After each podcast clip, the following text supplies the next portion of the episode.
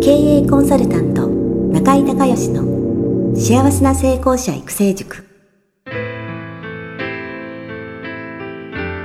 この番組では18歳で起業し6社の社長を歴任した実業家出身の経営コンサルタントであり自ら経営塾を主催する中井孝義がこれまでに1200人以上の経営者の方々の経営相談、人生相談に応えてきた脳科学、心理学とマーケティングを活用した独自のノウハウでビジネスと人生のバランスの取れた幸せな成功の実現をお手伝いします。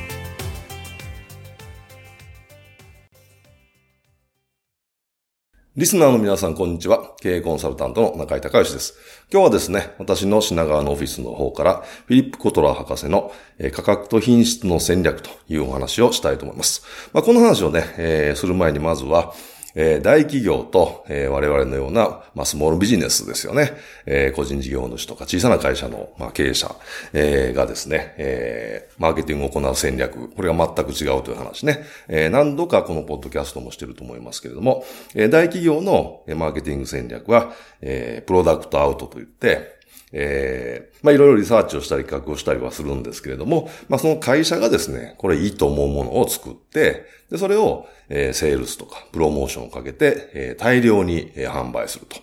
で、えー、まあ日本で言うと北海道から沖縄まで、ね、お年寄りからお子さんまでみたいな。まあもちろんある程度セグメントがありますけれども、えー、まあ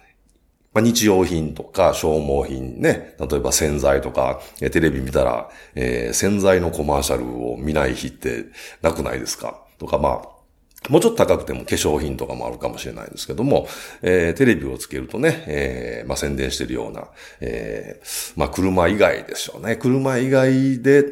どうでしょう？テレビで宣伝してる高いものってあるかな？まあ、冷蔵庫とか、え、エアコンとか、まあ、そのぐらいなんでちょっと高いかもしれないですけどね。まあ、いずれにしても、基本は、えー、日用品とか消耗品で、えー、北海道から沖縄まで、えー、お年寄りからお子さんまで、まあみんなが必要としているような、まあそういった商品をですね、えー、大量に作って、えー、大量に売ると。えー、その代わり、え価格が安いというような、えー、戦略がですね、プロダクトアウトと。いうことになるんですけども、これはね、すごく資本がかかるんで、え、商品開発にもちろんお金かかるし、それテレビでコマーシャルしたりとかするともっとね、えー、プロモーションコストもかかるし、在庫持たないといけないし、流通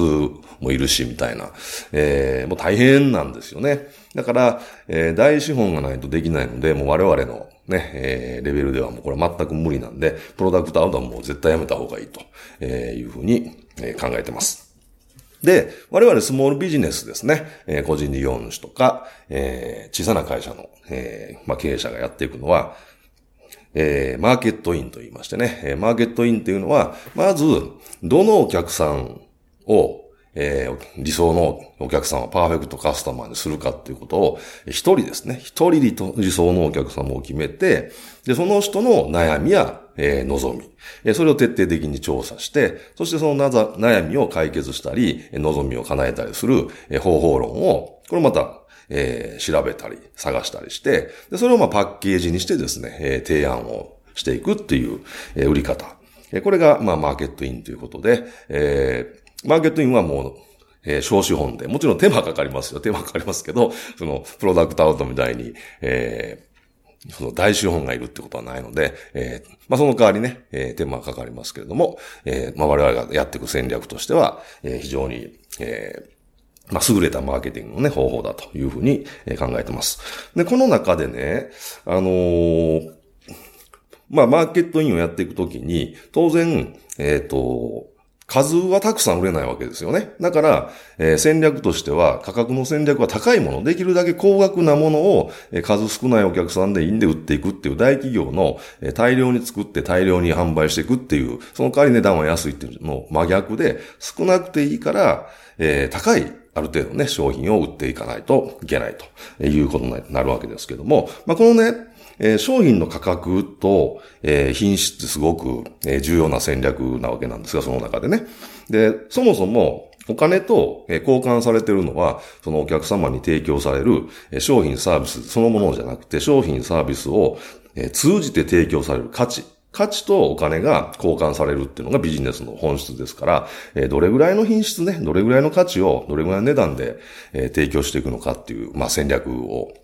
がですね、まあ、会社がね、えー、まあ、個人事業主もそうですけども、えー、生き残っていくためにはものすごくこれ重要ですよね。このど、どの路線で行くのかが、えー、その会社や、えー、個人の未来を決めるという、えー、ことになるので、大変重要な戦略なんですけども、まあ、これについてね、えー、まあ、マーケティングの父と言われている、えー、フィリップ・コトラー博士がね、えー、分類をしてますので、その話を今からしていきたいというふうに思います。まずですね、えー、商品やサービスの品質が、まあ、高い真ん中ぐらい低いと。えー、まあ、3つの、えー、ランクがあって、そして商品やサービスの価格ですね。これも高い真ん中低いという、えー、ことで、えー、6つのね、えー、戦略があります。で、まず一番初めは、えー、下から行きますね。えー、っと、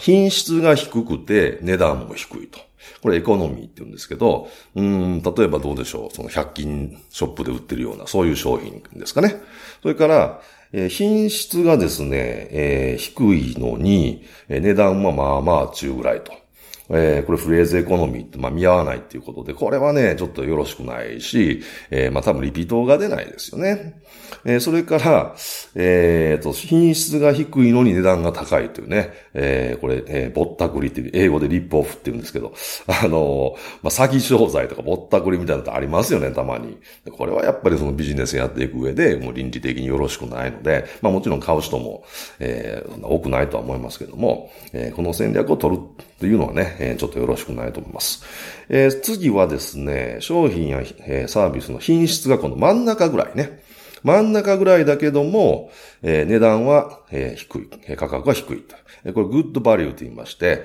えー、これはどうだろう。うん、例えばイオンモールとかね、そういう大きなスーパーで扱ってる商品って、えー、やっぱり品質良くて、えー、そこそこ値段がね、えー、まあ、えー、安い、えー、のあるじゃないですか。えー、まあそういう商品ですかね。グッドバリュー。えー、そして、えー、品質が真ん中で、えー、値段も真ん中、えー、アベレージ、平均的っていうことなんですけど、これはまあ世の中ね、えー、溢れてますよね。えー、でもこの平均的っていうのは、溢れてるので、えー、差別化がしにくいし、えー、平均的にしたから売れやすいというもんでもないんですよね。これ微妙な戦略ですよね。えー、それから、えー、商品やサービスの品質が真ん中ぐらいなのに値段は高いと。えー、これオーバーチャージング取りすぎって言うんですけど、まあ美味しくないレストランとかありますよね。ある、あの、値段高いばっかりであんまり美味しくない、まあ飲食店みたいな。えー、これはよろしくないですよね、これもね。それで、えー、最後の、えー、ところがですね、えー、商品やサービスの品質が低い、あ、ごめんなさい、高いですね。品質が高いのに、えー、値段は、えー、価格は安いと、低いと。えー、っと、サバーバリューって言うんですけど、まあ、えー、お値段以上ニトリみたいなね、お値段以上のところ、えー、高品質にもかかわらず、え、低価格帯である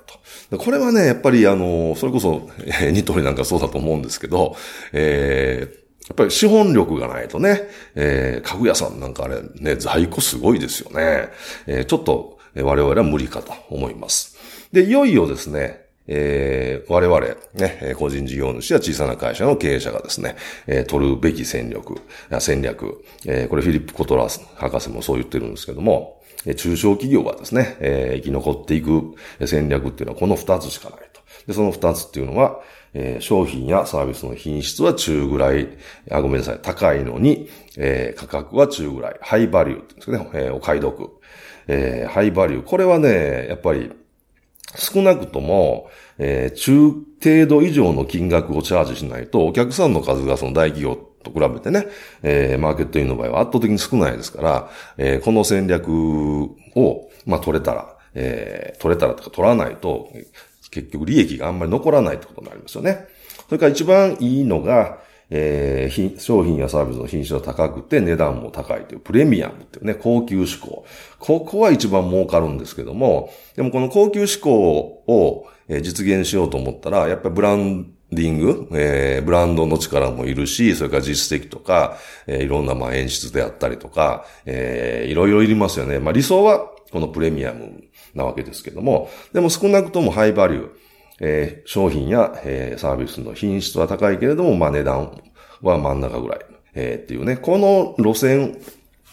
この真ん中、高くて、えー、真ん中っていうね、ハイバリューっていうところをからスタートして、え、実績を積んで、え、ブランドや信頼、ね、を積み重ねて、え、プレミアム。え品質が高くて、え価格も高いっていうね、ここに、えシフトしていく、もしくは、そのプレミアムの価格帯を新たに足して、足していくっていうか追加していく、えで、両方でやっていくみたいなね、えこういう戦略を、え取っていく必要が、えあると、えフィリップ・コートン博士がね、え言われてますけども、私もまさに、えその通りだと思います。ですので、我々は、やっぱり、えそんなにたくさんの、え数の、えお客さんをえー、相手にすることができない。それから、えー、資本力が大企業に比べて圧倒的にないし、首都もそんなね、優秀な人がいっぱいいるとかもないでしょうから、えー、どうしても、え少ない、ある程度限られたお客さんに高いものを、えー、提供していく。もちろん価値のね、品質の高い、価値の高いものですけど、それを、えー、中ぐらいの値段で、えー、提供していく、もしくは高級路線で提供していくって、このやっぱり戦略を選択する以外にないと思いますので、え、意識してね、え、これは、あの、皆さん考えられた方がいいと思います。で、値下げはね、あの、絶対ダメですよね。あのどんどん苦しくなるし、それから、えー、同業他社とね、価格競争していいことって一つもないですから、逆になんか付加価値をつけてね、値上げできないかっていう発想ですよね。何か新たに付加価値をつけるとか、何かサポートサービスをつけるとか、何か特典つけるとか、えー、価値をプラスすることによって今の、えー、ハイバリューがプレミアムにならないかとかね、えー、またなんかその限定性をつけてプレミアムにするとか、まあそういった、えー、戦略っていうのは、あの、いろいろ考えられると思うので、ぜひこの、えー、分類っていうかね、この分野で、えー、勝負してほしいなというふうに思います。ということで、今日は、えー、品川のオフィスの方からフィリップ・コトラー博士の、えー、価格と品質の戦略というお話をしました。えー、今日も最後まで聞いていただきましてありがとうございました。